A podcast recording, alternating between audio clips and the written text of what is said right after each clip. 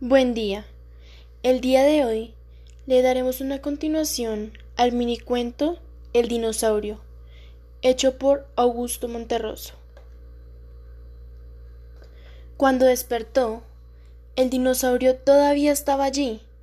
Aquella bestia que perturbaba sus sueños se presentaba en cada situación, no lo dejaba estar en paz, no podía encontrar un punto en el que se sintiera liberado de él. Lo acompañaba de donde fuera, con quien estuviera.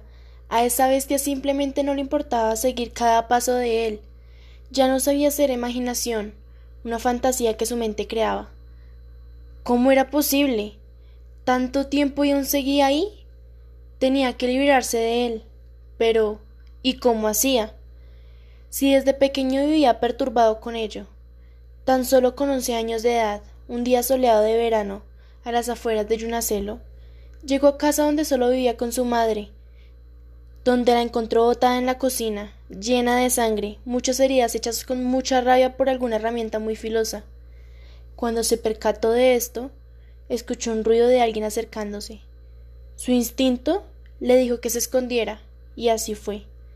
Tras la puertilla de la alacena, vio a su tío pasar, desesperado escondiendo el cadáver de su madre. Quedó estupefacto de ver aquella escena, pero lo único que podía hacer era salvar su vida. Así que esperó a que su tío se encontrara relativamente lejos, y lo único que hizo fue correr y correr sin mirar atrás, tratando de huir de aquella pesadilla, pero ésta nunca lo dejó. Donde fuera, lo veía. Librarse de esto era realmente complejo.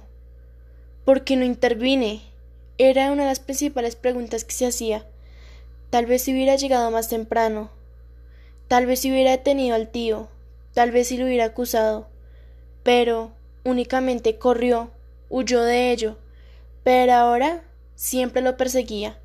Esa cruda verdad que cuando despertaba lo único que podía ver era el dinosaurio, siempre permaneció allí, esa bestia sin compasión que no lo dejaba en paz.